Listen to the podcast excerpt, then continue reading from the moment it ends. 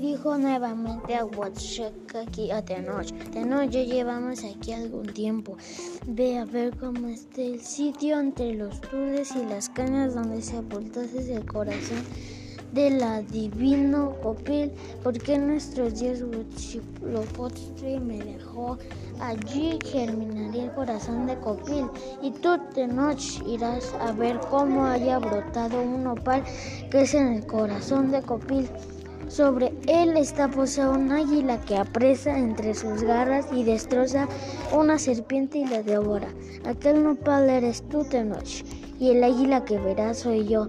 Y esa será nuestra gloria, pues mientras dure el mundo, jamás se perderá la fama de, de México.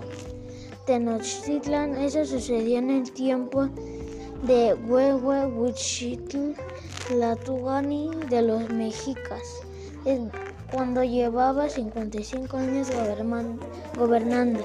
Termina el año 10 Cali.